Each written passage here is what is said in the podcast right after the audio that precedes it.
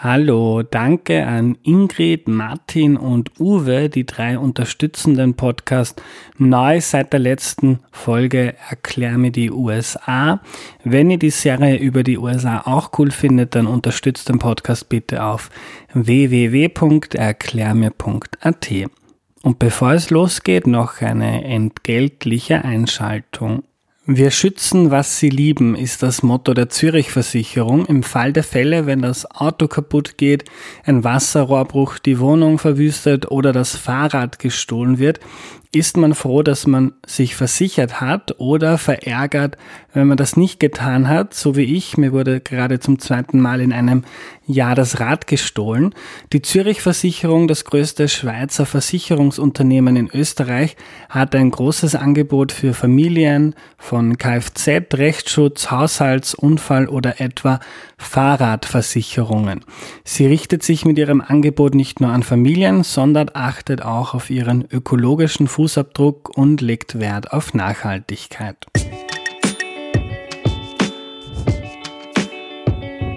Hallo, ich bin der Andreas und das ist Erklär mir die Welt, der Podcast, mit dem du die Welt jede Woche ein bisschen besser verstehen sollst.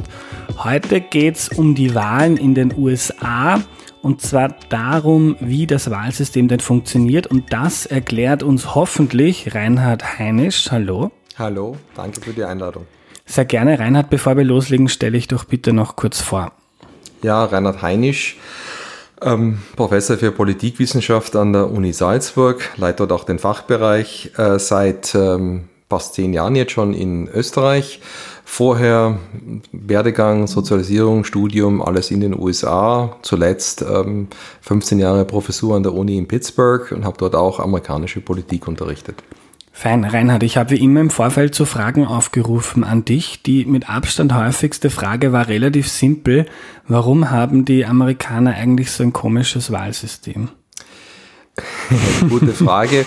da muss man, müsste man sich jetzt fragen, was, was gilt für viele als komisch. Äh, die meisten Zuschriften, die ich bekomme, ist das Mehrheitswahlrecht. Und da muss ich zurück sagen, das ist ja nicht komisch, weil viele angelsächsische Staaten ein Mehrheitswahlrecht haben.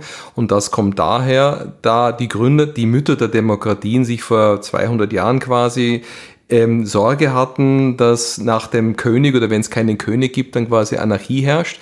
Daher ist es immer wichtig, klare Mehrheitsverhältnisse zu haben. Und wenn du ein Mehrheitswahlrecht hast, das heißt, es wird der gewählt, der in einem irgendeinem Wahlbezirk meine Stimme mehr hat als die anderen, dann weißt du immer, wer gewählt ist, dann ist es auch immer ganz transparent, wer verantwortlich ist und dann kannst du nach vier oder fünf Jahren die Leute auch abwählen. Mhm. Und aus amerikanischer Sicht sind diese komplexen Koalitionsverhandlungen sehr intransparent. Du wählst zwar eine Partei, die sind aber dann in der Koalition, dann wird's, dann machen die ganz was anderes, als du eigentlich wolltest. Und wir diskutieren jetzt in Österreich darüber, ob die Grünen das tun oder nicht tun, was sie, wofür sie eigentlich stehen.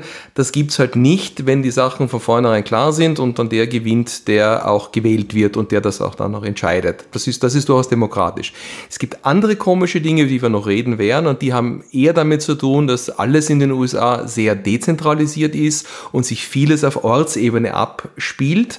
Und wir wissen, dass es natürlich alles, was sich auf einer lokalen Ebene abspielt, da gibt es halt sehr viel Unterschiedlichkeit und sehr viel Lokales und sehr viel Provinzielles. Provinzielles. Mhm. Fangen wir mal bei dem, beim Grundsätzlichen an. Es gibt in den USA das Electoral College, nennt man das, sogenannte Wahlmänner oder Wahlfrauen. Wahlkollegium könnte man auch Wahlkollegium. sagen. Wahlkollegium. Genau. Was hat es damit auf sich? Das heißt eigentlich nur, die Staaten sind ja unterschiedlich groß. Da geht es nur um die Stimmgewichte der einzelnen Bundesstaaten zueinander. Da hat Kalifornien so an die 50 und Pennsylvania, wo ich herkomme, hat so, ich hatte mal 20, jetzt 19. Das heißt, äh, man muss ja wissen, wenn jetzt, um Präsident zu werden, brauchst du 270 Stimmen in diesem Kollegium.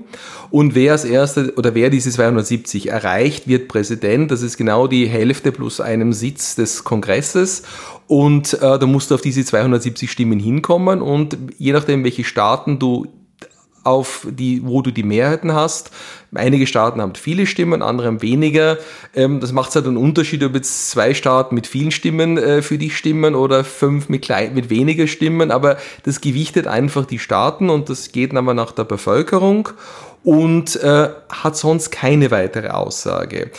Dieses Kollegium, das ist auch kein bestehendes Kollegium, sondern es heißt nichts anderes, dass in einem Bundesland, sagen wir einfach, nehmen wir den österreichischen, nehmen wir so ein Bundesland, ähm, da gewinnt ein Kandidat in der Volkswahl die Mehrheit, dann geht der Landtag her und sagt, Partei A, du hast gewonnen, bitte nominiere fünf oder 15 Personen, schickt die dann in einem Monat nach Washington und die geben dann die Stimme ab. Und wenn jetzt die Republikaner gewonnen haben, dann bittet die Landesregierung die Republikaner 15 Leute zu nominieren, dann gehen die dorthin.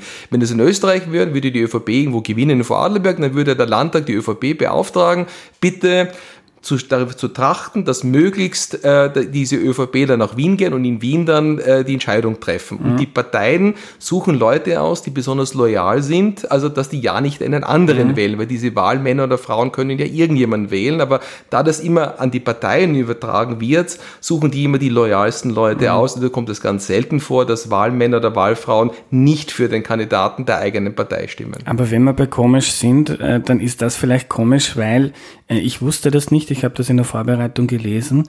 Also man wird dann nominiert, aber theoretisch kann man stimmen, für wen man möchte. Also als Wahlmann.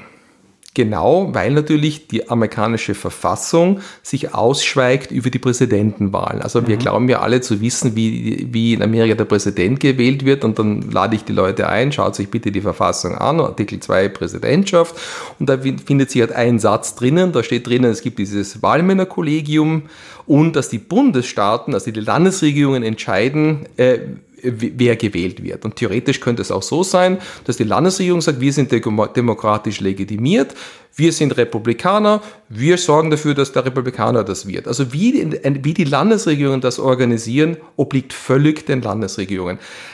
Dass sich das Mehrheitswahlrecht auf Landesebene durchgesetzt hat, hat historische Ursachen, und zwar die, dass wenn ein Bundesstaat die, die Stimmen splitten würde, also sagen würde, okay, wir, es gibt halt zwei Drittel sind für den einen, ein Drittel für den anderen, dann teilen wir unsere Wahlmänner so oder Wahlfrauen so auf, dann bringe ich ja, kann ich ja einem Präsidenten, einem späteren ja nur einen Teil der Stimmen versprechen und habe daher einen Nachteil gegenüber den anderen Bundesstaaten, die einem Präsidentschaftskandidaten alle Stimmen versprechen und die Staaten sind in einer gewissen Konkurrenzsituation gegenüber dem Bundes, dem President, also der Föderal der Bundesebene, weil die sich ja auch Zuwendungen äh, erwarten. Und daher hat sich das so durchgesetzt mit zwei Ausnahmen, die ihre Stimmen, ihre Wahlmänner splitten, dass sie die meisten Staaten versuchen, dem letztlichen Gewinner ähm, alle ähm, Kandidaten, alle Stimmen mitzubringen. Das hat mhm. aber, das könnte morgen geändert werden, bedarf auch keiner Verfassungsänderung, weil das ganz allein dem äh, Bundes-, also Landesrecht ist quasi.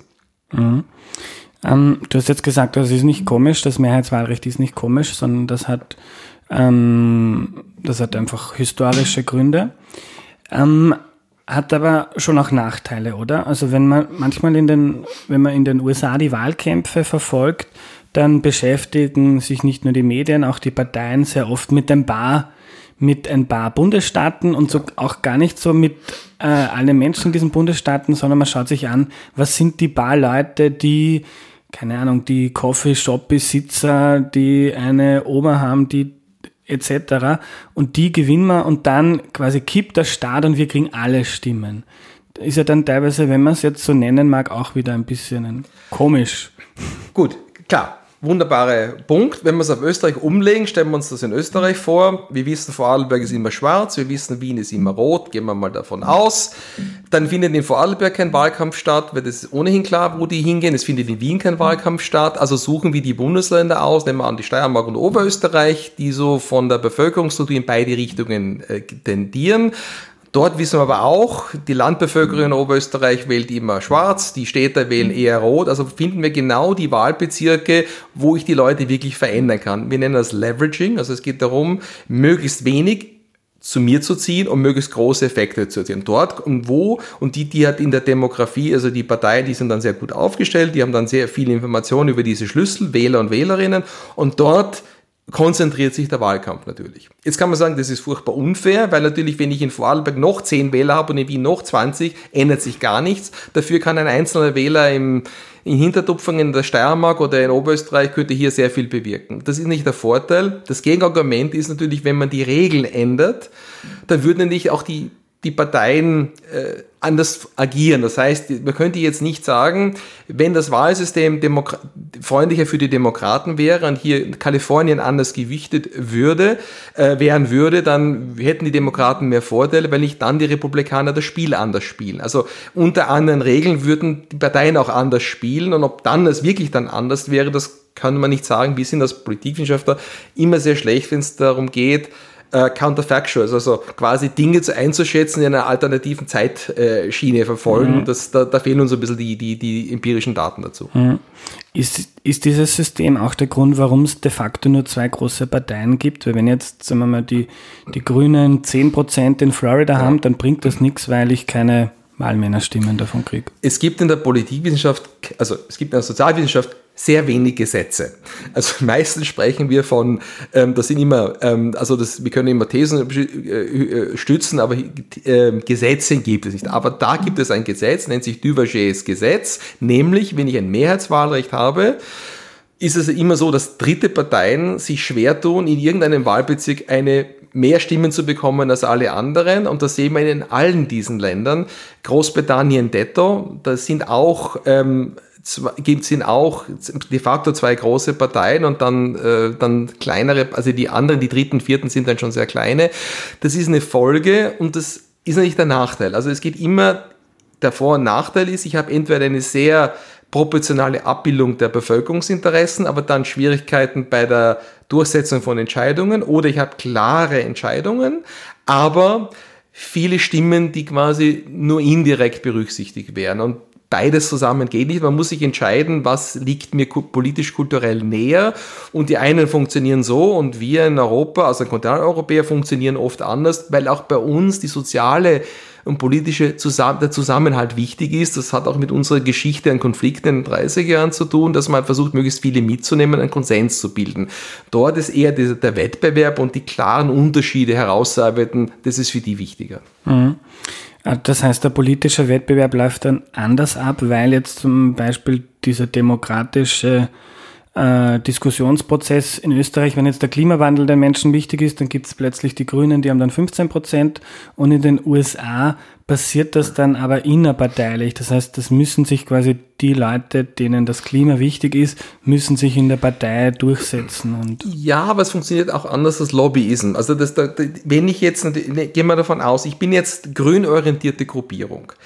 In, Öst, in einem, in einem ähm, Verhältniswahlrechtssystem ist es geschickter, dass ich mich als Partei bewerbe um äh, Interessen durchzusetzen. In einem Mehrheitswahlsystem ist es besser, ich eine Lobby oder eine Interessensgruppe wäre und die bestehenden Parteien belobby. Dadurch haben wir auch dieses große Phänomen mit dem Lobbying in den USA, weil eben viele, viele Interessensgruppen, die woanders Parteien wären, sich dort als Lobbys aufstellen, also mhm. als, als Interessensgemeinschaft und versuchen, die bestehenden Parteien zu beeinflussen. Das ist eine ist eine Folge des anderen. Wir haben weniger von dem in Österreich, weil die viele Interessen, der Unterschied zwischen einer Partei und einer Interessensgruppe, die sind also also Gruppe von Personen animiert von gleichen Interessen plus Partei stellt sich zur Wahl, Lobby tut das nicht oder Interessensgruppe tut das nicht. Mhm. Ähm, ist wahrscheinlich für einen Wissenschaftler schwierig äh, zu beurteilen oder da äh, Meinung zu beziehen, aber so aus dieser Sicht, ähm, einer, einer demokratiepolitischen Sicht, man möchte, dass in in der, in der Politik die, die, die Meinung, die verschiedenen Interessen gut abgewogen werden und da irgendwie im Sinne der Gemeinschaft ähm, Politik gemacht wird. Äh, kann man sagen, dass da das US-amerikanische System besser oder schlechter ist als das zum Beispiel von mittel- oder westeuropäischen Ländern? kann man schwer sagen. Mhm. Wenn wir Umfragen machen, also nach Demokratiezufriedenheit zum Beispiel, schneiden äh, in der Regel die, ähm, schneiden die Mehrheitswahlsysteme an sich besser ab, weil, weil es viel öfter zu einem Wechsel, äh, zu einem diesem, diesem Spiel zwischen Opposition und, und, und Regierung mhm. kommt mhm. und dadurch ist das Gefühl der Veränderung deutlich ausgeprägter. Das war lange Zeit auch in den USA der Fall. Das hat sich aber durch andere Veränderungen ähm, oder durch andere Spezifika in den USA, über die, über die wir heute noch sprechen werden, verändert, dass das, Demokrat das Zutrauen in die Demokratie dort auch massiv abgebaut hat und in das System. Ähm, grundsätzlich ähm, ähm, kann ich beide Systeme so argumentieren, dass sie ähm, demokratiepolitisch ähm, vorteil, vorteilhaft oder nachteilig sind. Das Problem natürlich ist immer noch, kommt noch dazu in Österreich oder in den USA, dass wir ja dort auch noch ein äh, föderalistisches System haben, dass dort die Entscheidungen auf mehreren Ebenen ablaufen. Und natürlich in Österreich dann noch diese Spielerei zwischen Bundes- und Landesebene kommt und die Frage ist, wer ist für was zuständig? Das wäre also eine Situation am hier, wo quasi Landeshauptleute Dinge versprechen können, für die der Bund die Steuern einheben muss und ich quasi nicht verantwortlich bin dafür. Und da kann es nicht schon sehr rasch sehr intransparent werden. Andererseits sind viele Defizite der USA dort auch, liegen dort natürlich, dass dort Dinge auf jeder Ebene finanziert werden müssen und natürlich Schulsysteme, Wahlen und nicht alle Gemeinden gleich finanziell potent sind, die Sachen auch zu finanzieren und es mhm. eigentlich relativ wenig Ausgleich zwischen den Ebenen gibt und dadurch hat man sehr viel Unterschiedlichkeit und diese Divergenz führt auch zu sozialer Benachteiligung. Ja.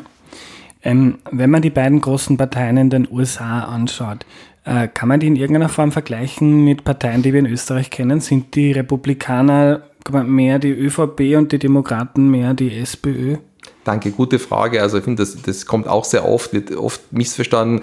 Man kann Parteien in den USA mit Europa überhaupt nicht vergleichen. Parteien in den USA sind Vehikel, um Geld aufzustellen, also sind Fundraising-Vehicles, die dazu angetan sind, ähm, den wählbarsten oder am wählbarsten scheinenden Kandidaten der eigenen philosophischen Ausrichtung zum Wahlsieg zu verhelfen. Die Existenz einer Partei ist einfach den Apparat zu stellen, damit eine Person aus der eigenen Mitte, der sich dann oder die sich durchsetzen muss in einem internen äh, Wettbewerb, damit die sich durchsetzt.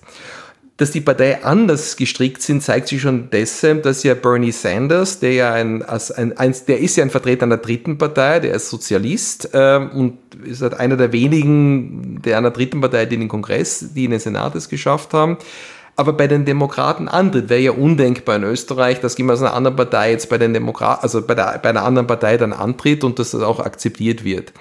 Ähm, und und dann passiert Folgendes, wenn die Partei, also der, der Kandidat für die Präsidentschaftswahlen am Parteitag nominiert wird, wird er quasi der offizielle Kandidat und dann wird die Agenda dieses Kandidaten auch die Agenda der Partei. Das heißt, quasi übernimmt der Kandidat, übernimmt die Partei die Agenda des des Kandidaten. Und der ist dann quasi der de facto Parteiführer, nicht der Vorsitzende im, im, im, im organisatorischen Sinn, aber der Parteiführer, ideologische, für die Zeit seines Erfolges, also entweder bis zur Wahl oder bis, am Ende, bis zum Ende des Präsidentenamts. Und man sieht das bei Trump sehr schön.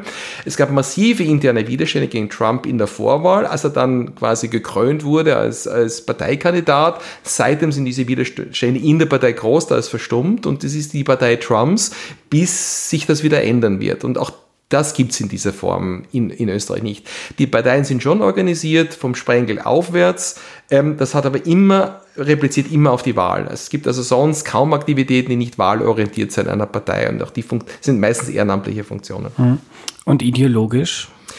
Naja, ideologisch, wenn es zwei, es ist auch eine Folge dieses Duvergerischen Gesetz, ist eben, wenn ich nur zwei Parteien habe, müssen die extrem breit sein. Das heißt, die Republikaner bestehen, bestehen historisch aus fünf, wir sprechen immer, die amerikanischen Zirkus, sie hatten immer diese fünf Ringe, nicht nur einen, sondern diese fünf ist ein Five-Ring-Circus, also fünf Ringe, wo ich dann, ähm, das sind auf der einen Seite die klassischen Bürgerlichen, dann sind dort die Wirtschaftsinteressen, dann sind die Evangelikalen, dann habe ich die Tea Party am Schluss dazu bekommen, ähm, dann habe ich, äh, dann ich ultraliberale, fast Libertäre, also, und die sind ideologisch relativ unterschiedlich. Die, die verstehen sich auf relativ wenig Punkte und die versuchen alle ihre Leute in den Vorwahlen durchzubringen. Da stehen die auch für unterschiedliche Positionen und am Schluss äh, unterstützen stützen sie. Das ist immer die, die, die Republikaner, da gibt es den, den, den Spruch, Republicans fall in line. Das heißt, die, die werden dann immer, die fahren, werden dann immer, die, die, die, die, ordnen sich dann unter. Die Demokraten, they fall in love,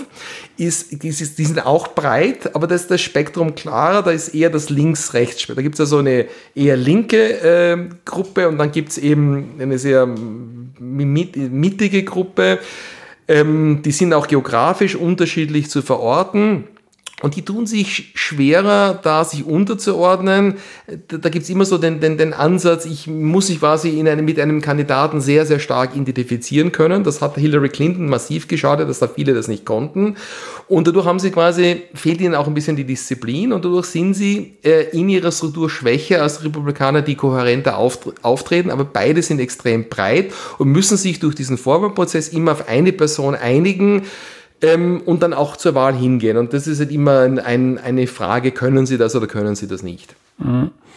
Ähm, jetzt kennt man auch in Österreich, dass, dass das Land ähm, teilweise polarisiert ist. Also viele Menschen in der SPÖ können die Leute in der ÖVP nicht ausstehen und umgekehrt. Ähm, wenn man das aber in den USA beobachtet, kriegt man den Eindruck, dass das noch deutlich, deutlich stärker ist und dass das Land stark an diesen zwei Polen polarisiert ist. Was, was hat es damit auf sich? Das ist eine faszinierende Entwicklung, weil der das immer umgekehrt. Also in Europa, also alle, die ungefähr wissen, so ein bisschen die Geschichte in der Nachkriegszeit, also Österreich war ja extrem ähm, in Lager segmentiert. Wir hatten ja Autofahrerclubs und Tennisvereine und Fußballvereine, die alle nach Parteien organisiert waren. Das war nicht in Österreich so, es war auch in Italien so. Denken Sie an Don Camillo und Pepone, der kommunistische Bürgermeister und der, der, der, der christdemokratische Pfarrer. Also Europa war immer gekennzeichnet von extremen Klassengegensätzen mit ihren eigenen Milieus und man stand sich ein bisschen feindschaftlich gegenüber. Und nach dem Krieg hat man so Konsenssysteme geschaffen, dass die irgendwie miteinander können und dass nicht irgendwie ein Bürgerkrieg entsteht. Das hatten die USA nie. Die USA hatten immer eine sehr breite Mitte und das ganze System ist so konzipiert, dass aus der Mitte heraus über mit breiten Mehrheiten Dinge verändert werden müssen, weil die Veto-Punkte, die Vetospieler in den USA so stark sind, weil so viele diese Checks and Balances, das heißt, dass es überall Institutionen gibt, die Nein sagen können. Und um diese Blockaden zu überwinden, brauche ich breite Mehrheiten. Das hat immer die USA sehr mittig gemacht. Aus Sicht der europäischen Linken man sie immer zu rechts und aus Sicht der Rechten waren sie immer zu wenig äh, ideologisch rechts und das war immer so das, der, der Tenor der USA. Und das hat sich in den letzten 20 Jahren völlig umgekehrt. Die Europäer sind irgendwo so die Parteien in die Mitte gewachsen, bis zum Punkt, dass sie oft nicht unterscheidbar waren, während die Reideologisierung in den USA wurde immer extremer und dadurch blockiert das System permanent. Das heißt, diese Paralyse, wenn ich ein System habe, wo ich mich einigen muss, damit irgendwas weitergeht, äh, ich den anderen brauche, der aber nicht mitspielt, wird nichts entschieden. Und daher, das sieht man an der, an der Anzahl der verabschiedeten Gesetze, die massiv abnimmt. Und gerade in einer Zeit, wo sehr viel Gestaltungsnotwendigkeit äh, da ist, in einer Welt, die sich verändert, ist die Blockade tödlich und das führt zu einer massiven äh, Demokratie- und Systemverdrossenheit in den USA, die aber von einer Partei stärker genutzt wird, nämlich von der Populisten, von den Populisten, die gegen das System anrennen, als von den anderen. Und so beißt sich diese Katze in den Schwanz. Die, die Polarisierung führt zur Paralyse, die Paralyse führt zum Frust über das System und so sind wir momentan. Und diese ideologische Aufspaltung ist so massiv, dass es auch in die Bevölkerung hineingeht. Da gibt es so eine Umfrage, also in den 70er Jahren wird immer wieder gestellt, sind Sie dafür, dass Ihre Tochter, Ihr Sohn jemanden, einen Wähler der anderen Partei heiratet? Das war ein Problem für 12 Prozent der Leute in den 70ern, jetzt sind wir bei fast 50 Prozent und das zeigt Ihnen, wie, die, wie gegenseitig, wie stark die Verachtung hier ist. Ähm, Gibt es einen, gibt's einen Ausweg? Können sich die, die USA da etwas abschauen vom Europa der Nachkriegszeit? Ich glaube, dass diese Konsensmodelle aus mehreren Gründen für die USA einfach schwierig sind. Das Land ist viel zu liberal, libertär in ihrer Grundstruktur, zu viel Misstrauen gegenüber Institutionen, Gremien ähm, ähm, und es gibt auch einfach zu wenig äh, Bereitschaft, weil ja die Ideologie allem einer der beiden Seiten ja ganz stark ist, dass das alles abzulehnen ist, weil natürlich hier faule, also unter Anführungszeichen faule Kompromisse von intransparenten Gremien geschlossen werden. Also der Populismus tut sich extrem schwer, ähm, einem System zuzustimmen, einem System zuzustimmen, wo quasi Repräsentanten und Repräsentantinnen sich mit anderen treffen und irgendwo in der Mitte einen Kompromiss suchen, weil ja der Kompromiss an sich das Verdächtige ist.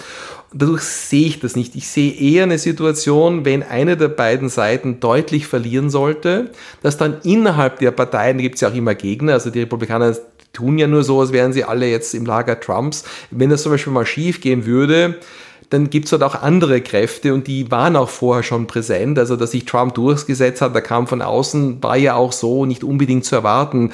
Nach der zweiten Obama-Präsidentschaft sah es ja so aus, ob die Demokraten wirklich die Dekade dominieren würden, weil einfach die demografische Entwicklung in Richtung multikultureller Gesellschaft, weniger weißer Gesellschaft geht. Ähm, also ich meine, dass eher große gesellschaftliche Veränderungen von außen und das Versagen einer der beiden Modelle dazu zu einem Umdenken führt in einer Partei, dass man sich dann wieder annähert, dass man dann sagt, wir müssen es jetzt doch irgendwie anders machen. Mhm. Äh, wovon man auch immer wieder hört, ist, dass es vielen Menschen in den USA schwer gemacht wird, überhaupt zu den Wahlen zu gehen. Das ist auch ein ganz wichtiger Punkt, da wird auch sehr viel missverstanden. Mhm. Also man muss mal grundsätzlich vorstellen, wenn ich wähle in den USA, ich bin mit meiner Stromrechnung weniger. Es gibt ja keine Meldepflicht, es gibt keine Ausweispflicht. Sie haben weder einen Pass noch einen Personalausweis. Das ist illegal in den USA. Also ist illegal, sie müssen nicht, der Staat kann sie nicht zwingen, dass sie einen Ausweis haben. Jetzt muss ich eine Wahl organisieren für 300 Millionen Leute ohne Identitätsnachweis. Das ist einmal eine Herausforderung. Wäre bei uns schon mal unmöglich. Jetzt sind die Barrieren, gleichzeitig muss ich mich aber anmelden zur Wahl, weil die Leute ja sehr oft umziehen. Der durchschnittliche Amerikaner zieht ja alle sieben Jahre um und zieht ja in andere Gegenden und da es keine Meldepflicht kann der Staat die Leute auch nicht registrieren. Das wäre schwierig, das dann irgendwie zu managen.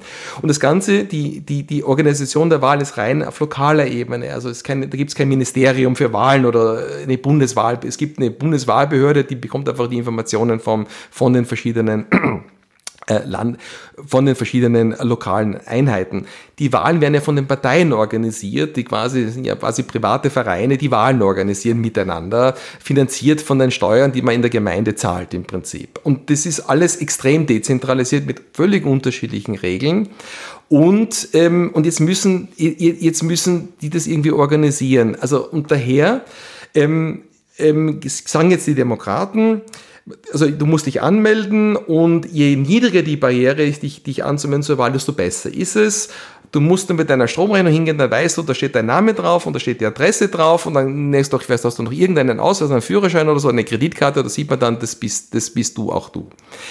Die Republikaner wollen aber einführen Personal- oder Wahlausweise, Lichtbildkarten. Jetzt kann man sagen, ja, also auf der Welt ist das so üblich, was, what's wrong with that? Das ist, die Demokraten sagen aber, ja, aber das ist nicht ein Versuch, einen Teil der Bevölkerung, die weniger Ressourcen hat, auszuschließen, weil er weniger, das muss man, also das ist, oft sind das ja riesige Distanzen, diesen Ausweis kriegst du nicht ums Eck, du kannst vielleicht auch keine Computeranbindung. Das heißt, das schließt genau die demografischen Gruppen aus, die, ähm, die, die, die das vielleicht weniger können, weil sie halt irgendwie in, in die nächste große Stadt fahren müssen oder weil sie dort sich, weil sie wohin gehen müssen zu einem Amt, das ist aber schwierig und so weiter und so fort. Und jetzt gibt es eben diese Diskussion, gibt es jetzt, äh, die Amerikaner sagen, also die, die, gibt es den, den Voter Fraud, also die, die, den Wahlbetrug und ohne diesen Ausweis. Da kann man wieder sagen, es gibt natürlich überhaupt keine Studie, die ich kenne in der Politikwissenschaft, die irgendeinen Aufschluss darüber zulässt, dass es irgendwo diesen Wahlbetrug äh, geben sollte, mhm. weil es für einen Einzelnen extrem schwierig ist. wenn ich dreimal zur Wahl gehen würde, diese drei Stimmen hätten ja kaum eine Auswirkung. Ich müsste das eine sehr systemische Wahlbetrug betreiben, dass das da aber auf so einer dezentralen System dann auch geheim bliebe, wo es immer gemischte Kommissionen gibt, ist eher unglaubwürdig. Also ich glaube, dass das natürlich ein, Demo, ein aus Sicht der Republik, also dass die Republikaner hier sehr versuchen, bestimmte Bevölkerungsgruppen einzuschüchtern und dass das nämlich ganz bewusst in bestimmten Bundesstaaten der Fall ist. Ähm, das ist auch die Rhetorik des Präsidenten, das glaube ich sehr wohl. Es gibt keine Anzeichen, dass es auch Wahlbetrug hier gegeben hätte in dieser Form. Man muss aber dazu sagen, dass die Forderung nach Ausweisen, einer Ausweispflicht durchaus etwas ist, was in Europa normal ist. Und daher muss man jetzt selber entscheiden, wo liegt jetzt irgendwie die Wahrheit. Also beide können ein ganz gutes Argument dafür machen, warum sie diese Position einnehmen. Mhm. Äh, letzte Frage. Äh, von, von Europa aus wird ja oft jetzt mit sehr viel Sorge auf die USA geblickt. Und man stellt sich die Frage, stelle ich mir auch, ist da was im Kippen oder ist da vielleicht schon etwas gekippt? Ähm, wenn man jetzt unabhängig davon, wo man ideologisch steht, wenn man die Demokratie, eine liberale Demokratie als ein gutes System empfindet, gibt es dann in den USA äh, A Grund zur Sorge und B deshalb auch Grund, äh, äh, gewisse Reformen anzu, anzudenken, ob das jetzt das Wahlsystem oder das politische System betrifft? Ich glaube, dass es aber, die, um die letzte Frage vorzuziehen, äh, ich glaube, dass es Reformen wahrscheinlich geben wird am Ende der Trump-Präsidentschaft, weil ich glaube auch die Republikaner selber die, das Gefahrenpotenzial sehen, und zwar auch für sie selber. Ähm, das heißt, ähm, dass das, das Hauptproblem ist ja, dass die amerikanische Verfassung ist extrem kurz, also eine sehr dünne Verfassung ähm, mit wenigen Seiten, die die Dinge nur sehr, sehr, sehr grob regelt und sehr vieles dem Konventionen oder dem Interpretationsspielraum überlässt. Und ähm, bis jetzt natürlich Präsidenten das nie ausgereizt haben. Also das ist natürlich eine neue Situation, steht also wortwörtlich drinnen. Ähm, das war eine, eine der, der Diskussionen, als äh, der, der Präsident der Ukraine Gelder zurückgehalten hat, wenn die Ukraine nicht, nicht versucht, den beiden, seinem Gegenkandidaten hier, hier äh, den versucht, ihn, hier mit Dreck zu bewerfen. Und, äh, und äh, es steht aber drin in der Verfassung, die Diplomaten dienen at the pleasure of the president, also nach dem Vergnügen des Präsidenten. Hat man immer als Staatsräson verstanden. Da steht der Präsident steht drin, aber es heißt im Interesse der USA. Jetzt kann ich aber sagen, na, das heißt, die müssen das machen, was der Präsident persönlich möchte. Und das ist halt nicht genau geklärt, was das jetzt heißt der, der Untersuchungsbericht von, von Maller, also da wurde ja dem Präsident wurden Vorwürfe gemacht, dann gab es einen großen Untersuchungsbericht und dann schreibt Maller in diesem Bericht mehr oder weniger, ja, also diese Ver Verfehlungen äh, trafen zu. Es ist aber nicht klar, ob es eine Verfehlung ist, wenn der Präsident das macht, weil wir nicht wissen, ist der Präsident jetzt ein, ein erster Beamter, ist er irgendwie eine Art gewählter König auf Zeit. Also wir wissen nicht genau, wo der Präsident steht in dieser Hierarchie, weil man das nie ganz ausdefiniert hat. Und wenn er vor allem, wenn er Nein sagt, wer soll jetzt dann Ja sein? Wer soll den jetzt verhaften? Also, und, und dass diese Dinge nicht geklärt sind, glaube ich, dass man versuchen wird, über zumindest einfache Gesetze, viele dieser Konventionen ähm, dann in Gesetzesform zu überführen. Ich glaube nicht, dass man die Verfassung ändern wird. Das ist extrem schwierig. Der letzte, die letzte Verfassungsänderung, der 27. Zusatz, der wurde noch vom Jefferson vorgeschlagen. Also der war 200 Jahre gedauert, bis der, bis der Verfassung wurde. Da kann man lang warten. Aber ich glaube, dass es versuchen, versuchen gehen wird, durch einfache Gesetze einfach das Verhalten des Präsidenten stärker zu normieren. Und das, glaube ich, gibt es für beiden Interesse. Danke für deine Zeit, Reinhard. Danke für die Fragen. Super Fragen.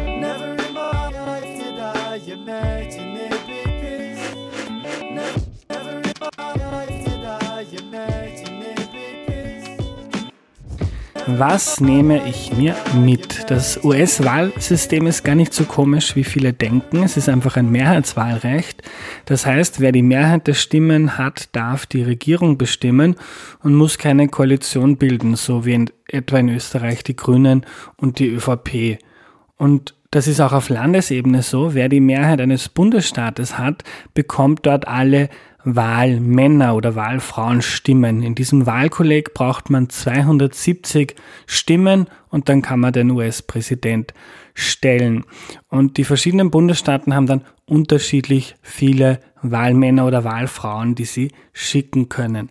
Darum gibt es in den USA auch nur zwei große Parteien, die Republikaner und die Demokraten, weil mir zum Beispiel 10% in Florida nichts bringen. Ich kriege einfach null Stimmen im Wahlkolleg. Das hat Vor- und Nachteile. Ein Vorteil ist, dass man keine mühsamen Koalitionsverhandlungen führen muss, die oft hinter den Vorhängen geführt werden. Es gibt auch nie unklare Mehrheiten, wie zum Beispiel in Belgien, wo es manchmal über ein Jahr keine Regierung gibt, weil man sich nicht einigen kann. Oder Länder, in denen zig verschiedene kleine Parteien gemeinsam zu siebt oder acht eine Koalition bilden müssen.